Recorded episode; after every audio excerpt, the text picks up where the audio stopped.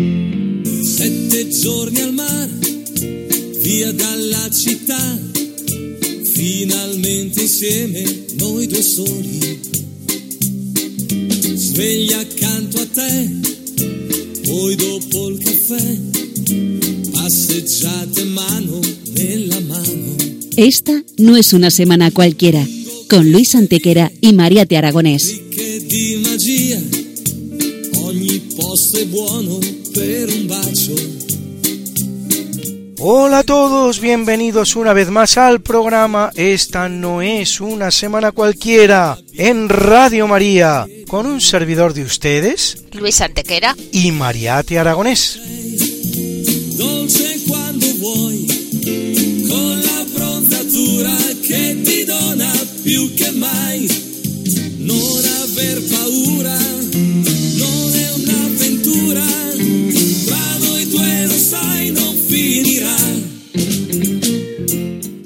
Luis, ¿qué semana nos ocupa hoy? Hoy, Mariate, le damos un repaso a algunos de los hechos históricos ocurridos entre un 23 y un 29 de junio. Una semana que no es una semana cualquiera, siete días, sette giorni, como dice nuestra sintonía, en los que han pasado a lo largo de la historia cosas que ni se imaginan nuestros oyentes, porque la historia es así, mejor y más fantástica que la más increíble de las fantasías. Comencemos pues. Pues allá vamos.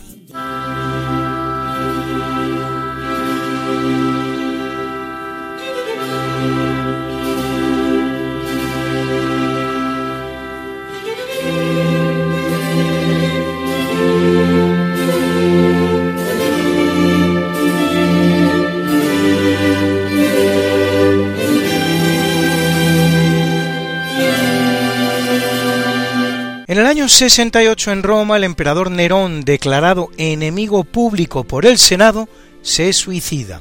Según Dion Casio, sus últimas palabras serán: ¡Qué gran artista que se muere conmigo!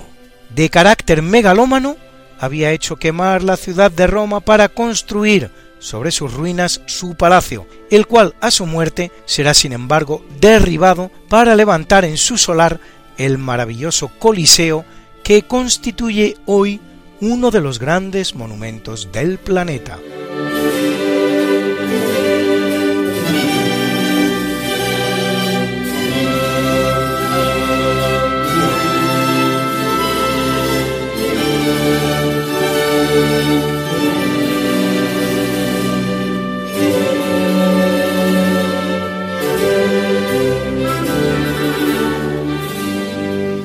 Coliseo, Luis, al que si hoy le falta la práctica totalidad de la fachada exterior meridional, es debido a un potente terremoto ocurrido en 1349, aunque el maravilloso anfiteatro resistirá estoicamente muchos otros seísmos.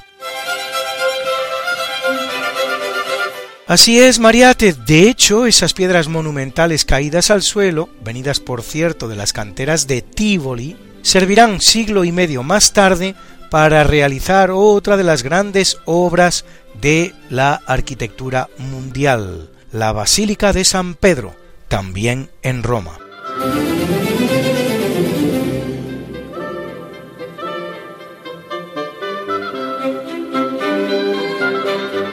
En 1128, en San Mamede, cerca de Guimaraes, Teresa de León y el conde gallego Fernando Pérez de Traba son derrotados por el hijo de aquella, Alfonso Enríquez, que fundará 11 años más tarde, en 1139, el reino de Portugal, haciéndose coronar como Alfonso I, primer rey de Portugal, de la familia de los Borgoña, la misma que reina en León, ya que el padre de Alfonso Enrique de Borgoña es primo de Raimundo de Borgoña, casado con Urraca I de León.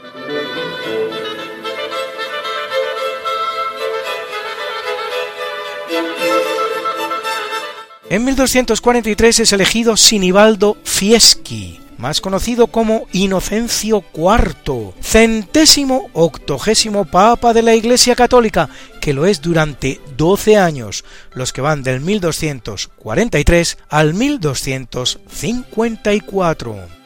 Durante su papado consigue la restitución de los territorios pontificios y del reino de Sicilia, en poder del imperio, y convoca en 1245 el concilio de León, en el que llama a una nueva cruzada, la séptima.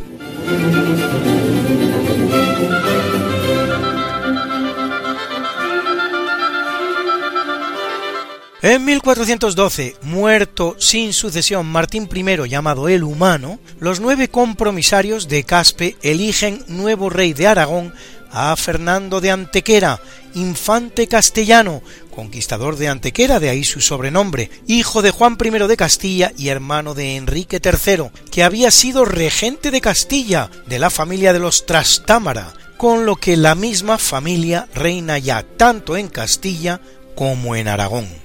En Caspe se presenta la candidatura de cinco personajes distintos de Fernando, a saber, Fadrique de Luna, Jaime II de Urgel, Alfonso de Aragón el Viejo, Luis de Anjou y Juan de Prades, dándose la circunstancia de que dinásticamente hablando, el mejor derecho es el que recaía precisamente en el propio Fernando.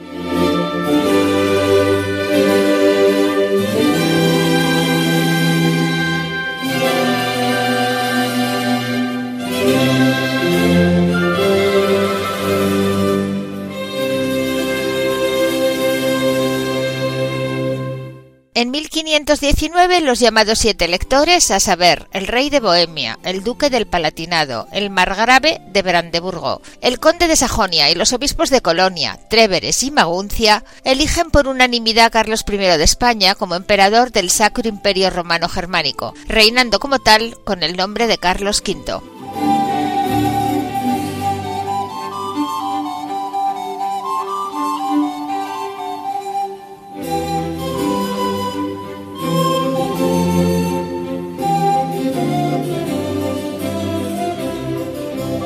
adquiere de este modo el título más grande que puede ostentar un monarca terrenal, el de emperador. Por eso no existe desdoro alguno en mencionarlo así. Emperador Carlos V, Carlos I de España, un rey de España convertido en emperador.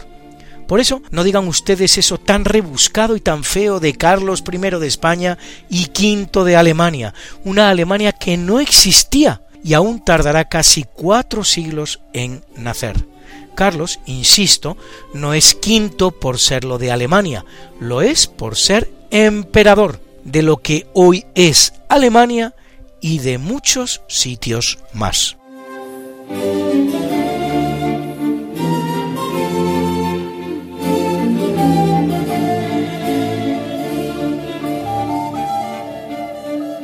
En el capítulo siempre fecundo de la conquista, colonización y evangelización de América por los españoles, que va a permitir a los indígenas americanos el tránsito del neolítico al renacimiento en apenas dos generaciones, un tránsito que a los europeos había costado 7.000 enteros años, en 1571, en Argentina, el español Juan de Echegaray funda la ciudad de San José de Hachal, con 11.000 habitantes actualmente.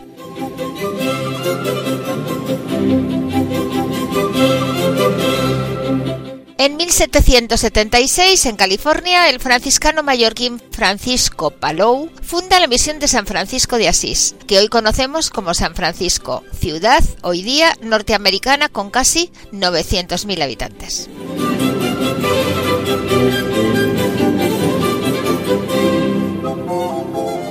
Y en 1783, a orillas del río Uruguay, pero igualmente en Argentina, el también español Tomás de Rocamora funda Concepción del Uruguay, con 75.000 habitantes al día de hoy haciendo posible todos ellos y muchos más tres siglos de Pax Hispana sin precedentes en la historia americana, la cual, una vez que España abandone el escenario, conocerá más de dos centenares de conflictos, tanto civiles como entre vecinos.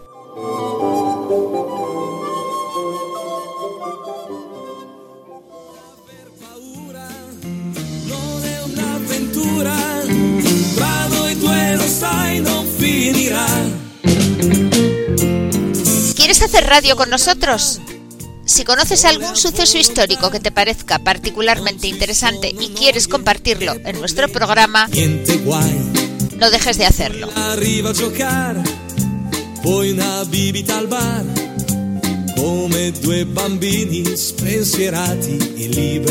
Puedes grabar un MP3 de hasta 3 minutos de duración y enviárnoslo a esta no es una semana cualquiera, así como suena, sin puntos ni espacios, arroba radiomaria.es.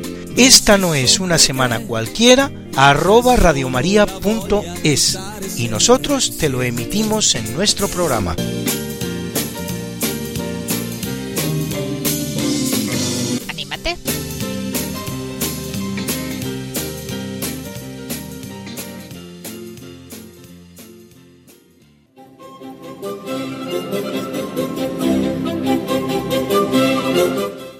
1563 nace ese gran pintor del barroco, y no digo pintora, porque eso sería reducirla al mundo de las mujeres pintoras, sino pintor, es decir, tanto hombres pintores como mujeres pintoras, que es Artemisia Gentileschi, nuestro personaje de la semana, a quien vamos a conocer en profundidad.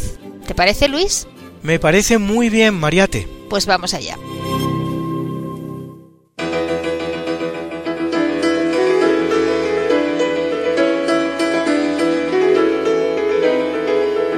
Artemisia Gentileschi, una pintora italiana barroca nacida en Roma. Lo hace en el año 1593, es hija del pintor Orazio Gentileschi, que es un seguidor de Caravaggio. Su tenebrismo, sus juegos de luces, pues tiene muchos discípulos y uno de ellos es este Orazio Gentileschi que a su vez tiene cuatro hijos, tres varones y una mujer. Y el hombre, pues como era lo normal en la época, se empeña en repartir sus conocimientos entre ellos y descubre sorprendido que la que más talento tiene con mucho de toda su prole, pues es precisamente la niña, Artemisia. Artemisia debe su nombre a la diosa Artemisa, pero si hicieras un juego etimológico de su nombre, Artemisia vendría a significar algo así como enviada para el arte misia enviada y arte enviada para el arte. Y efectivamente desde muy temprana edad demuestra que es así, una chica con mucho talento, que pinta muy bien.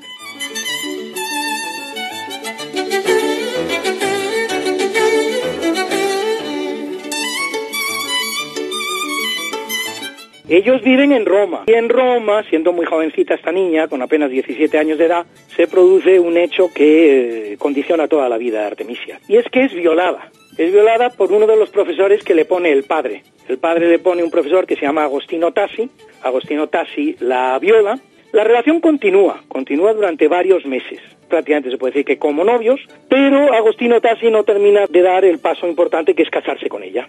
Entonces, ¿qué es lo que pasa con Artemisia? No es eh, tan importante el haber sido violada, como lo contemplaríamos al día de hoy, sino el haber sido deshonrada. Que una mujer en esas condiciones, que ha tenido una relación con un hombre y que no puede casarse, está sometida a una vida absolutamente infame. Lo mejor que puede hacer esa mujer es ingresar en un convento o darse al mundo de la prostitución o ser la mujer que todo el mundo señala por la calle. Entonces llega, llega un momento a los siete meses en que Artemisia decide dar carpetazo a esta situación y denuncia a Agostino Tassi por violación ante el juez. Es muy posible que Artemisia ni siquiera hubiera sido violada, que hubiera consentido en esa relación amorosa, pero con promesa de matrimonio, eso era fundamental que no podía quedarse Artemisia es eh, deshonrada y sin casarse.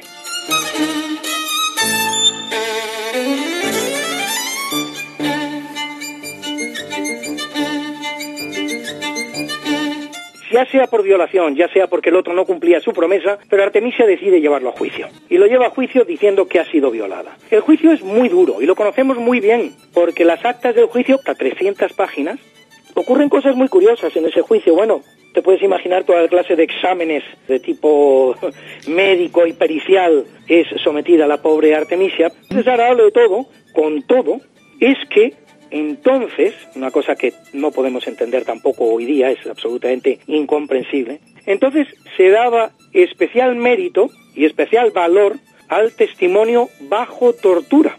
Total, que como la cosa está muy empatada, porque ella dice que ha sido violada y él dice que no ha violado, pues entonces finalmente se le da la oportunidad a Artemisia de ser torturada y si sufre el tormento, se mantiene en el testimonio que ha dado, pues se da por válido. La tortura además es una tortura que en el caso de una pintora es la peor que te pueden hacer, porque consiste en meterle unos tornillos entre los dedos y apretarlos con unas cuerdas, y ella en todo momento, con un valor, en ningún momento se desdice. Y la firmeza con la que se reafirma en su testimonio, pues convence al juez. Y finalmente se dicta una sentencia de violación, la condena es ridícula, porque Agostino Tassi es condenado a un año de exilio fuera de Roma, nada más. Pero aquí lo importante no era obtener esa sentencia, esa condena. Aquí lo importante era conseguir restablecer la honra de Artemisia Gentileschi. que probablemente una Artemisia Gentileschi deshonrada probablemente ni habría podido pintar.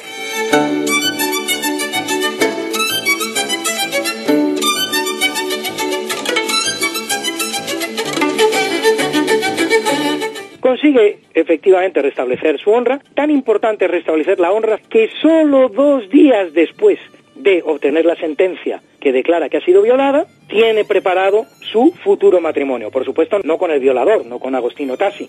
Lo que pasaba con Agostino Tassi, por encima de todas las cosas, es que ya estaba casado. Pero vamos, si se hubiera eh, casado Agostino Tassi, nos evitamos juicios, nos evitamos 100.000 problemas. Y finalmente se casa con otro señor que es un pintor también, que se llama Pier Antonio Vincenzo Statiesi, que es un mal pintor, pero que en la vida de Artemisia tiene una importancia grandísima, que es la de ser el hombre que le restablece la honra.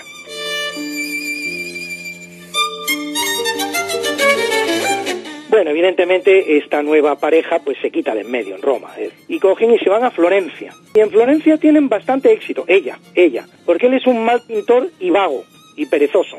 Además, este señor le va a dar varios hijos Artemisia, con tan mala suerte de que, bueno, como era lo normal en la época, pues los niños perecían. Tiene hasta cuatro hijos, dos niños y una niña, y una cuarta niña, que es la única que sobrevive, Prudencia. Cuando hablamos de Artemisia estamos hablando de una gran viajera. Va a recorrer Italia, va a vivir en muchas ciudades de Italia, va a ir incluso a Inglaterra. Pero ahí en Florencia es donde inicia una carrera ya pictórica importante, se relaciona muy bien, llega a ser amiga de Galileo, Galileo Galilei, llega a ser amiga de Miguel Ángel Buonarroti, y cuando decimos Miguel Ángel Buonarroti no nos equivoquemos, porque no estamos hablando del pintor de la Capilla Sixtina que ya había muerto, sino de su sobrino, que también es pintor y que además trata de poner en valor la obra de su tío. Y hace todo un museíto en Florencia para honrar la memoria de su tío, en el cual Artemisia va a pintar una de sus pocas obras al fresco, las otras las hará en Inglaterra. Es una mujer preciosa como todas las que pintaba Artemisia. Artemisia para mí es la gran pintora de la mujer.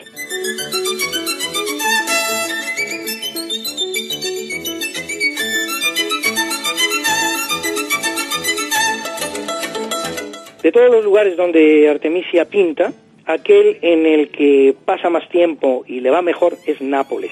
Y Nápoles, no lo olvidemos, entonces es una provincia española y bastante españolizada, por cierto. ¿eh? No en balde, pues ahí acaba José Rivera el españoleto, por ejemplo. Y Nápoles era también en aquel momento uno de los principales mercados de arte que existían en Italia y en el mundo. Los artistas que querían triunfar se iban a Nápoles. Y era muy difícil triunfar en Nápoles, porque otra de las cosas que ocurría en Nápoles es que había una mafia pictórica determinaba quién podía pintar en Nápoles y quién no, en la que tenía mucho poder, una vez más lo vamos a volver a citar, nuestro compatriota el españoleto, ¿eh? que era un personaje de cuidado y un gran, y un gran mafioso. Hay pintores importantísimos, Guido Reni, Domenichino, que se tienen que ir de Nápoles porque no pueden pintar. Y sin embargo, fíjate el coraje que tiene esta señora después de haber pasado por todo lo que ya hemos relatado. Esta señora se abre camino, no siendo napolitana, se abre camino en Nápoles. Y pasa 20 años de su vida prácticamente en Nápoles en dos fases. Una primero, luego se va a Londres y luego al volver de Londres vuelve a Nápoles y allí es donde hace ella principalmente carrera. A Nápoles se la lleva el virrey español, una persona vinculada a la familia de los Teller Girón, que son los propietarios de la Casa de Pilatos en Sevilla, y allí ella triunfa.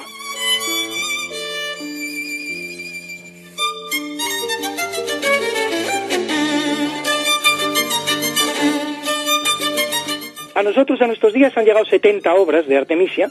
Diría que una cincuentena de ellas están protagonizadas por mujeres. Pinta escenas históricas, pinta escenas bíblicas, pero siempre donde la mujer es la protagonista. Y otra cosa curiosa, Artemisia se pinta a sí misma. Por lo tanto, esos desnudos maravillosos, porque son maravillosos, que pinta Artemisia es siempre ella. Es una mujer eh, de generosas formas femeninas, muy bien hecha, tirando a Rubensina, tirando a mujer de Rubens, pero sin celulitis, se hace más autorretratos que el gran pintor del autorretrato, que es Rembrandt. Rembrandt se hace 40 autorretratos. Pues Artemisia se hace más incluso que Rembrandt, pero con una diferencia no poco importante. Rembrandt siempre se autorretrata. Rembrandt es él. Hace un retrato preferiblemente él solo, y si no dentro de la escena, pero en el que él se pinta a sí mismo. Artemisia no. Artemisia utiliza su cuerpo y su cara para regalárselos a las figuras que ella pinta. Artemisia puede ser Lucrecia, Artemisia puede ser Judith, Artemisia puede ser Susana, puede ser la Virgen, puede ser la Magdalena, eh, puede ser Cleopatra, pero siempre es ella, es su cuerpo y es su cara.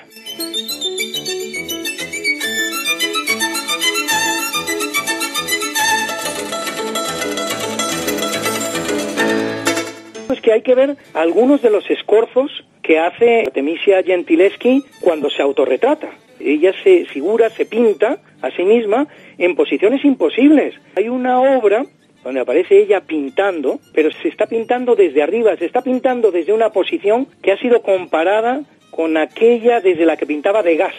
Degas cuando pintaba sus bailarinas, él estaba en un palco de la comedia francesa y viendo a las bailarinas de arriba abajo, y las pinta de arriba abajo, ese es el escorzo en el que es capaz de llegar a pintarse a sí misma Artemisia, no existiendo entonces ni fotografías, en todo caso algún sistema de espejos pudo ella organizar que le sirviera para entender.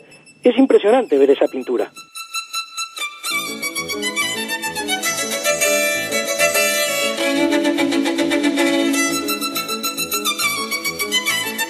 Las pinturas de Artemisia están distribuidas por todos los grandes museos del mundo, incluso en Estados Unidos, incluso en Brasil. Concretamente hay una colección muy buena en la National Gallery, en Londres. Acaba de comprar una obra, la National Gallery, que por cierto no estaba atribuida a, Artemisia, se ha atribuido ahora, que es una Santa Catalina de Siena, la ha comprado hace muy poquitos años.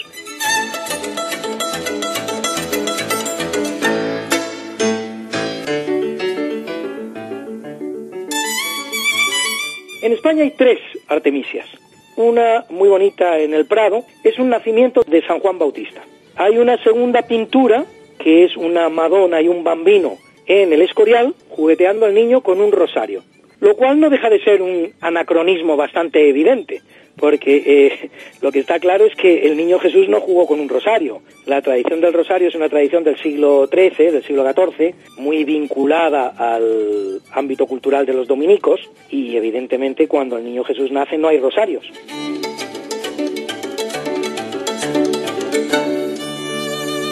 La tercera pintura, que a mi entender es la más bonita, que es la que está en Sevilla. Es una Magdalena melancólica. Llama Magdalena, alegoría de la melancolía. Es una preciosidad, es una de esas mujeres preciosas que pinta Artemisia Gentileschi, muy vinculada a lo que es la tradición de la Magdalena. La Magdalena como se sabe, pues es el personaje femenino principal de los evangelios, no siendo la Virgen María. Pero luego existe una tradición postevangélica de la Magdalena muy importante, muy vinculada a Francia. La Magdalena habría acabado sus días en Francia, había sido trasladada de Tierra Santa a Francia y habría vivido en la zona de Provenza, de Marsella, donde la tradición de la Magdalena es intensísima. Se supone, y así se hace eco el, el mundo del arte, que vivió en una caverna, en situación de pobreza, de meditación, de abandono a la providencia. Incluso hay una bonita tradición, muy representada en el arte, que nos habla de la asunción de la Magdalena a los cielos. Unos angelitos eh, pues eh, bajarían con una cierta periodicidad y llevarían a la Magdalena a pasar unos eh, a pasar unas horitas en el cielo. Pero hablando de la Magdalena de la que hablábamos, de la que está en Sevilla, está en el Museo de Bellas Artes de Sevilla y este. Así que Monasterio del Escorial, Museo del Prado, y Museo de Bellas Artes de Sevilla, el que quiera, sin salir de España, tener una idea cabal de lo que es la pintura de Artemisia Gentileschi.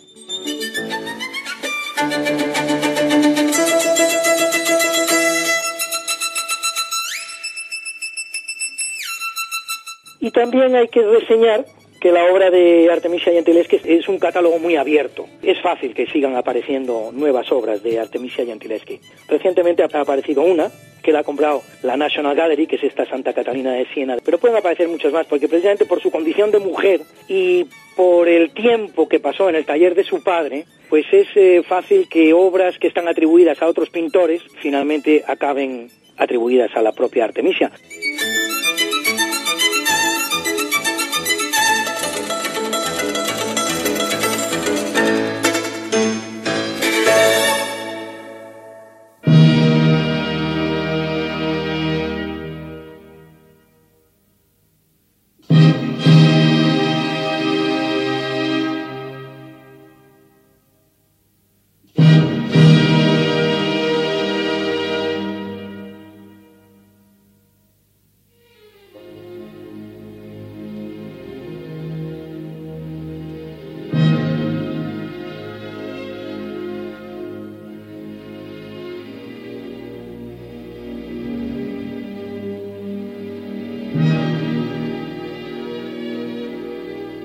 En 1571, el gran explorador español Miguel López de Legazpi funda la ciudad de Manila, el lugar donde hay nilaz, que tal es lo que significa, siendo el nilaz un arbusto característico de la zona. Capital de Filipinas, sus casi 12 millones de habitantes la convierten hoy en una de las ciudades más pobladas de todo el planeta. En ella será fundada en 1611 por el arzobispo dominico español Miguel Benavides la primera universidad de toda Asia, como la primera de América, como las quince primeras de América, de hecho. Esta es España, la que va fundando universidades por ahí por donde pasa. La Universidad de Santo Tomás, que al día de hoy acoge a casi cuarenta mil estudiantes.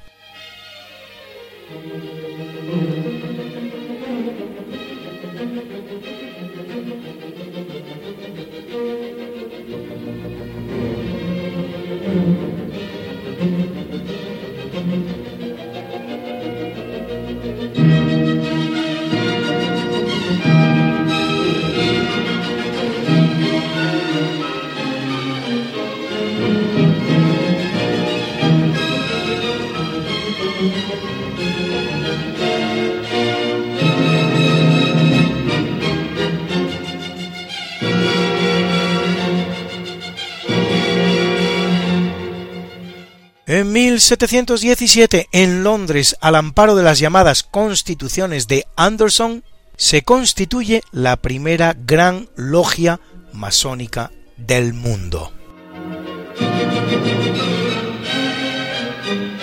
Cuando en 1957 el secretario de Estado norteamericano Foster Dulles visite España y le diga a Franco que la masonería funciona muy bien en Inglaterra, este le responderá Estoy convencido de que la masonería en Inglaterra es muy buena para Inglaterra.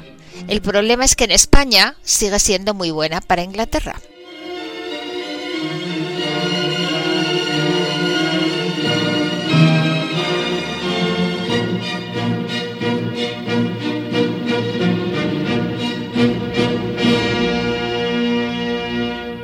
De Wolfgang Gottlieb Mozart ilustre componente de la entonces naciente corporación, estamos escuchando la obertura de su célebre ópera La flauta mágica, escrita en 1791, pocos meses antes de morir, en la que describe veladamente la vida en una logia.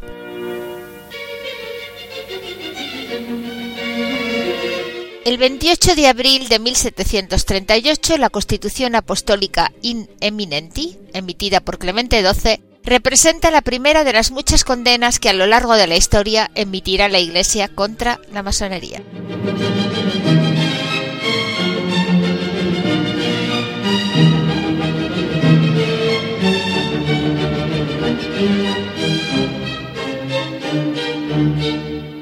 Con posterioridad vendrán otras doce y también la explícita del Código de Derecho Canónico de 1917 de Benedicto XV y la que, aunque implícita, recoge aún hoy el Código de Derecho Canónico de 1983 de Juan Pablo II, como aclarará expresamente el entonces prefecto para la doctrina de la fe, cardenal Joseph Ratzinger, el 26 de noviembre de 1983.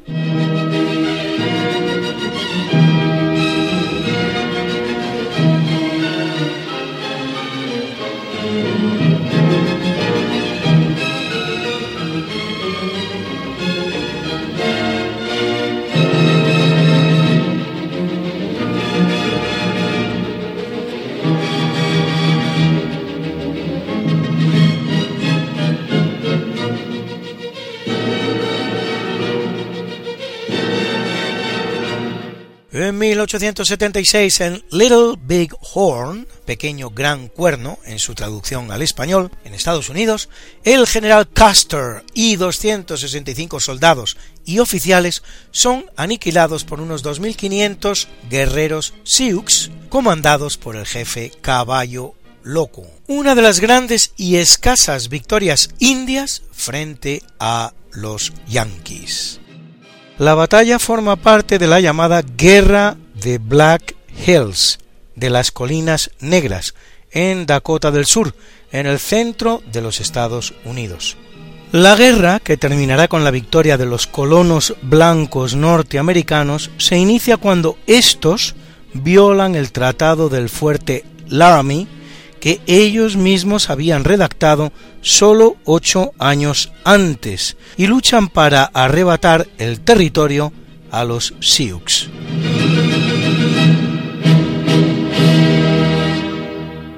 En 1980, un siglo después, el mismísimo Tribunal Supremo estadounidense dictaminará que las colinas negras habían sido ocupadas ilegalmente y que debían, en consecuencia, ser devueltas.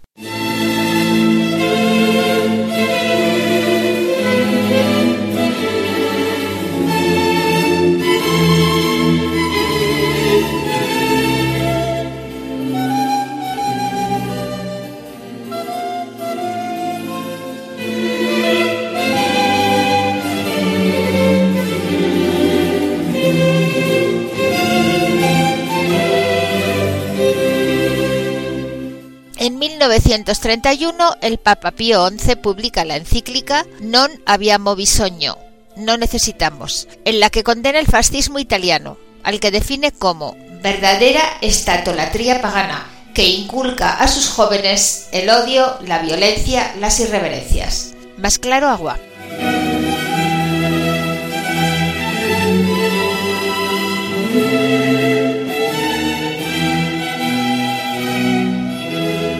En 1975, Mozambique se independiza de Portugal. La penetración portuguesa en Mozambique había comenzado en 1500 con el viaje de Vasco da Gama a las Indias bordeando el continente africano. De hecho, entre 1580 y 1640, por la unión de coronas en los tres Felipes, segundo de España y primero de Portugal, tercero de España y segundo de Portugal, cuarto de España y tercero de Portugal, pertenecerá a España. Con el reparto de África en la conferencia de Berlín de 1885, los portugueses ocupan todo el actual territorio mozambiqueño, que no podrán sin embargo enlazar como deseaban con el angoleño, al otro lado del continente, frente al Atlántico por oponerse severamente el Reino Unido, con el que cerca estuvo de llegar a la guerra por la cuestión. Mozambique había sido una base esclavista de primera importancia. Se estima que hasta un millón de personas fueron esclavizadas en el país.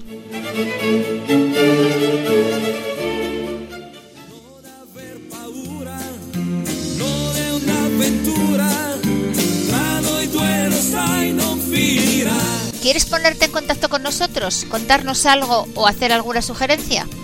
Puedes hacerlo por correo electrónico escribiendo a Esta no es una semana cualquiera, sin puntos, ni guiones ni espacios, arroba radiomaria.es. Esta no es una semana cualquiera, arroba radiomaria.es.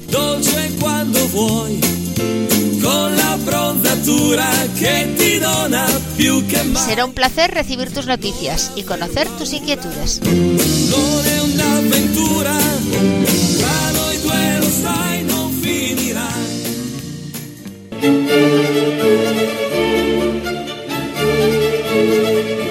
En el capítulo del natalicio Nace en 1476 Gian Pietro Carafa, más conocido como Paulo IV, vicentésimo, vigésimo, tercer papa de la Iglesia Católica, que lo es cuatro años, entre 1555 y 1559, reconocido enemigo de Felipe II. A pesar de haber empezado ya el concilio de Trento convocado por su antecesor Paulo III, el cual durará hasta 18 años, él no lo convocará durante su papado.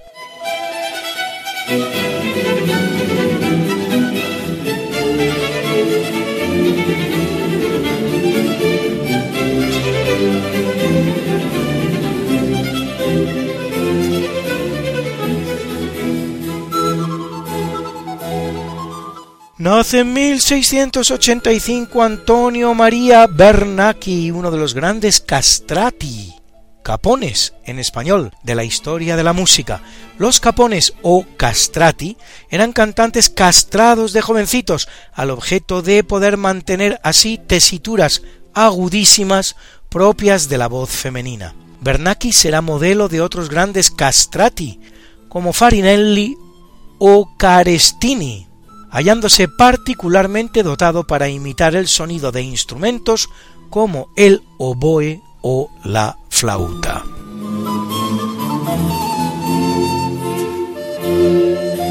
El último gran castrato será Alessandro Moreschi, fallecido en 1922, cuya voz la tecnología llegará a tiempo de registrar, ya quien van a escuchar ustedes cantando el Ave María, conocido como el de Bach Gounod.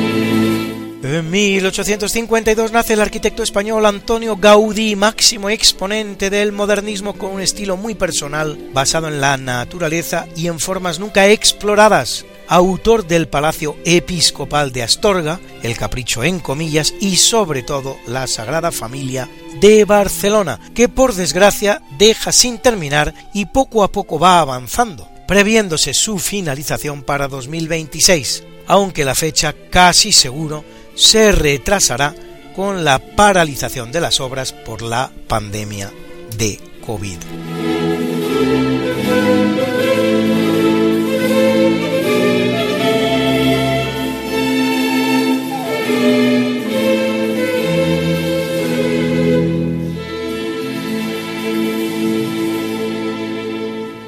En 1903, en la India británica, nace Eric Arthur Blair, más conocido como George Orwell, escritor y periodista británico que escribe dos grandes hitos contra el totalitarismo, Rebelión en la Granja y 1984.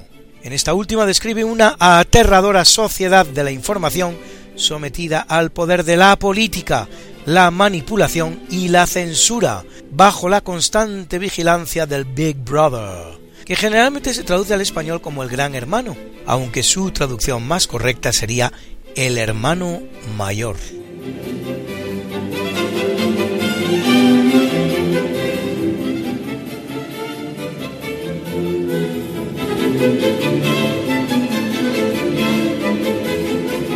En 1924 nace Luis Suárez Fernández, probablemente el más importante historiador español vivo, autor de obras imprescindibles como Raíces cristianas de Europa o Los judíos, gran especialista del reinado de los reyes católicos y del franquismo. Cumple 97 años por lo que desde Radio María le felicitamos efusivamente y le deseamos larga vida y muchos libros todavía.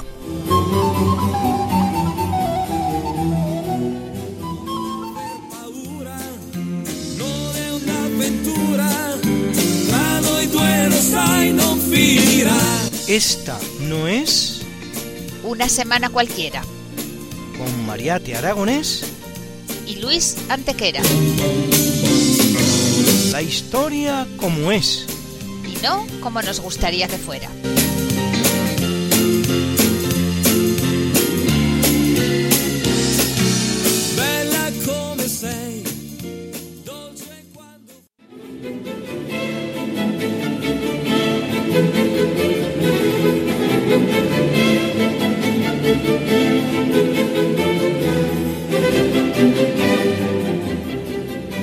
thank you.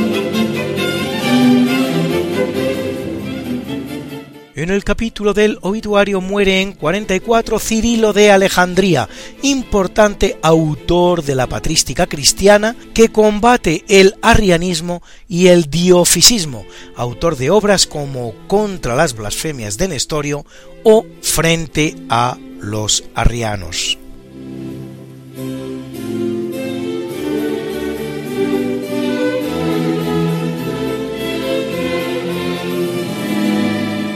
En 767 muere San Paulo I, nonagésimo tercer papa de la Iglesia Católica, que lo es durante 10 años, entre 757 y 767, y que, por el pacto de Kiersey, se procura la alianza de los francos para hacer frente a bizantinos y lombardos.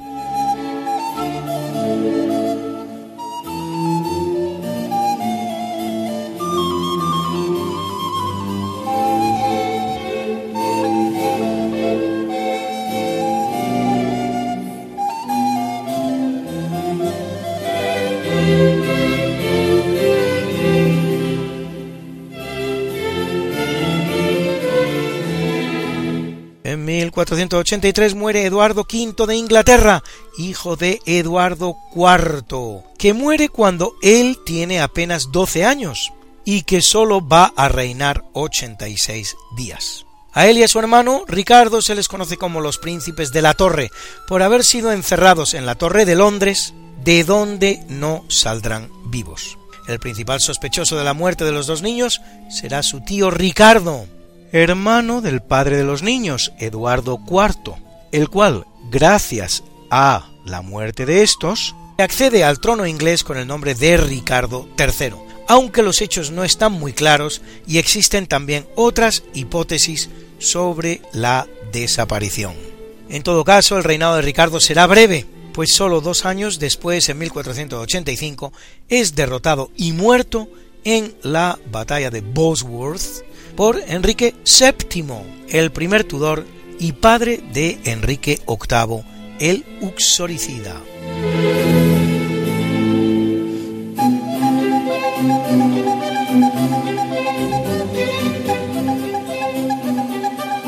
En 1767 muere el compositor alemán Georg Philipp Telemann, autor de hasta 3.000 obras diferentes, bien que muchos de sus escritos serán destruidos durante los bombardeos aliados de la Segunda Guerra Mundial sobre las ciudades alemanas.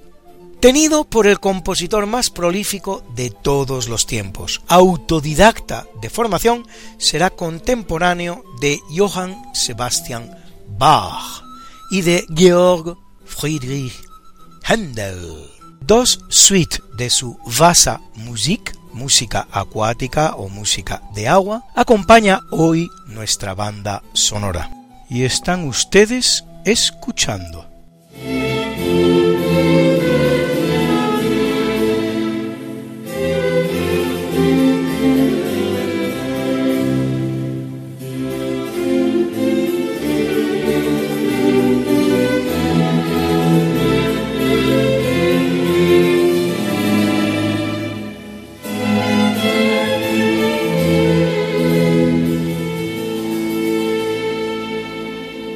Muere en 1935 en desgraciado accidente aéreo acaecido en Colombia el cantante, compositor y verdadero rey del tango Carlos Gardel.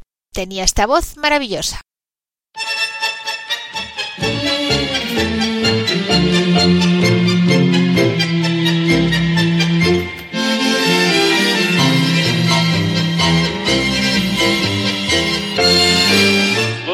Bueno me pusiste a la miseria, me dejaste en la palmera, me afanaste hasta el color.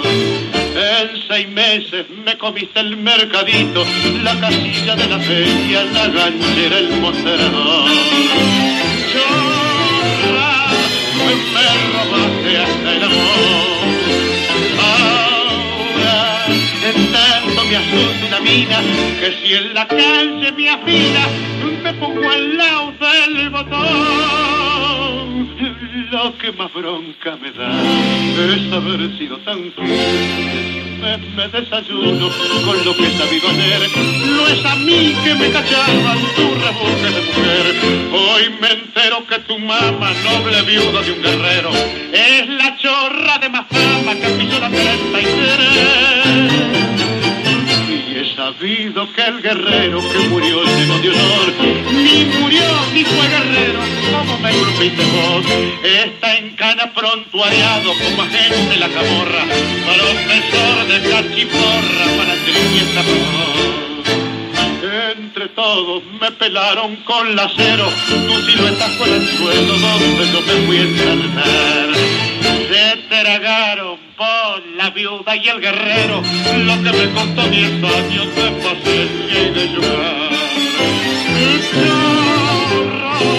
Por tu vieja y tu papá, guarda, cuídense por mi suelta, si los cachan los da vuelta no le da tiempo a rajar. Lo que más bronca me da es haber sido tan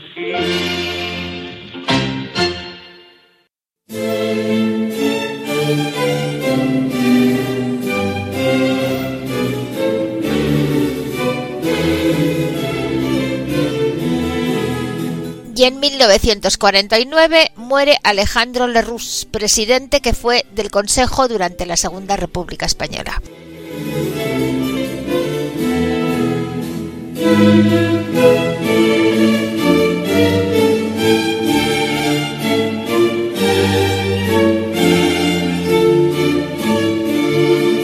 Su presidencia es, podríamos decir, casi accidental, pues en realidad el verdadero ganador de las elecciones, con gran autoridad había sido la CEDA, Confederación Española de Derechas Autónomas, de Gil Robles, a la que el presidente de la República, por cierto, de extracción y orígenes derechistas y hasta monárquicos, Niceto Alcalá Zamora, impide gobernar, limitándola a apoyar un gobierno que no sea excesivamente izquierdista, lo que hará finalmente con los radicales de Lerroux.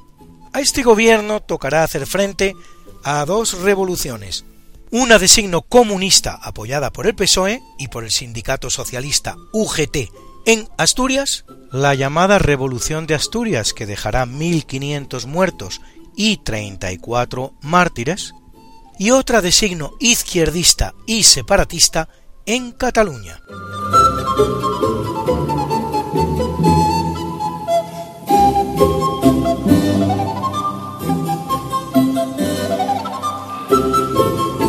Y abierto nuestro buzón nos encontramos dentro de él la colaboración de ese gran amigo de este programa, que es Feliciano Llanas, quien nos habla en esta ocasión de la familia Sánchez Mazas Sánchez Ferlosio, y concretamente dos de los vástagos, Chicho, cantautor notable de los años 70-80, y Rafael, autor de esa gran obra de la literatura española que es Jarama. Rafael Sánchez Ferlosio era hijo de Rafael Sánchez Mazas, escritor y periodista de mérito, hoy en día deliberadamente olvidado y repudiado por la nueva Inquisición de lo políticamente correcto, porque, claro, era un hombre muy allegado al régimen de Franco, ¿no? Fue ministro y, bueno, pues él estuvo en Roma de corresponsal, en la Roma de Mussolini, y coqueteó mucho con el fascismo y fue uno de los fundadores ideólogos de la Falange Española de José Antonio, claro. Tuvo cinco hijos y sus hijos, como pues pasó en, muchísimas familias significadas de ese momento, pues tomaron otros derroteros políticos, ¿no? Sobre todo Rafael y su hermano Chicho, que han sido los más famosos. Chicho fue un agudo cantautor protesta de la época. Y al contrario que Chicho, que era un hombre pues afable, eh, Rafael un señor áspero, raro, raro, raro. Tenemos un ejemplo muy reciente de su mal carácter cuando un grupo de profesores fueron emocionados a su casa a comentarle que querían poner su nombre a un instituto. Y no solo los echó a patadas, sino que incluso les amenazó con denunciarlos y ponerles un pleito. Entonces, cuando llegó Felipe González a la Moncloa, pues llegó muy jovencito, por supuesto no tenía nada que ver con el hombre de mundo que soy Felipe González. Pero era ya un hombre muy inteligente y con una gran visión de la jugada y para integrarse en ese mundo social y cultural que en ese momento pues le era muy ajeno, montó la famosa bodeguilla, donde recibía de forma informal tanto a sus amigotes para jugar al billar, ¿no? Era famoso col y tal, como a grandes financieros, creadores. Incluso, fíjate, el otro día vi una foto de Ronald Reagan en la, bodeguilla. Dio mucho que hablar. También invitaban a literatos, poetas. Eso era más cosa de la mujer que tenía entonces, que era Carmen Romero, que como era profesor, ya tirábamos por la literatura. Ahí contaba Chicho, el cantautor, su perplejidad cuando un día le llega una invitación de la Moncloa para que acuda a la bodeguilla. Pues pero vamos a ver, él no, no, no, no deambulaba ni transitaba por los aledaños del poder, su ideología estaba años luz por la izquierda del PSOE, ¿no? Pero como me llaman a mí. Pero bueno, era un hombre pues correcto y tal, y acudió a la bodeguilla. Y cuenta que toda la noche se sintió muy extraño, que no entendía nada, que le hacían unas preguntas rarísimas que, no, que, se encontró totalmente ajeno a todo. Incluso no le, fíjate que un cantautor de fuerza en ese momento, pues te viene, oye, cántanos, la nada, nada. Y bueno, pues nada, acabó la reunión, adiós, adiós, se fue tan perplejo como había que llegado, pero lo claro, luego llegando a casa se dio cuenta que en realidad es que le habían confundido con su hermano Rafael, pobre ahí, no encajaba en nada. Así que esta es un poco la, historia breve de, de los ferlosios, ¿no?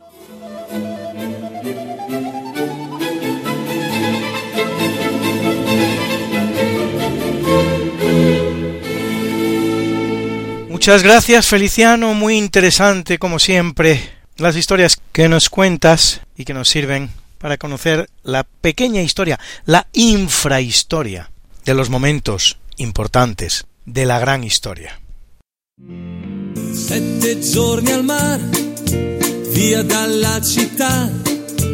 Finalmente Y llegados a este punto de nuestro programa no nos queda sino presentar la mucha variada y buena música que nos ha acompañado como siempre. En este caso, la Vasa Musik de Georg Philipp Telemann, que interpretaba la Orchestre Paul Quentz dirigida por Jean-Marc Labille. Eran sus suites en Do mayor y suite en La menor. Ha estado con nosotros también Wolfgang Gottlieb Mozart y su flauta mágica, concretamente su obertura, que interpretó para nosotros la Deutsches Symphony Orchestra, Orquesta Filarmónica de Alemania, dirigida por Wilhelm Hertz.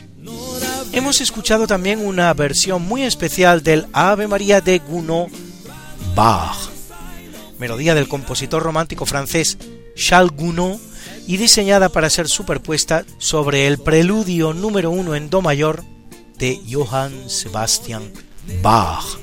Interpretaba el castrato Alessandro Moreschi.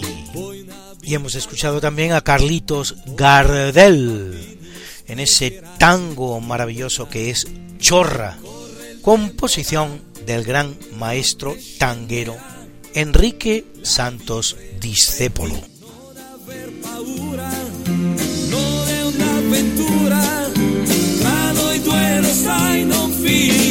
Esta no es una semana cualquiera, a que teníamos razón. La historia, ¿cómo es? Y no como nos gustaría que fuera.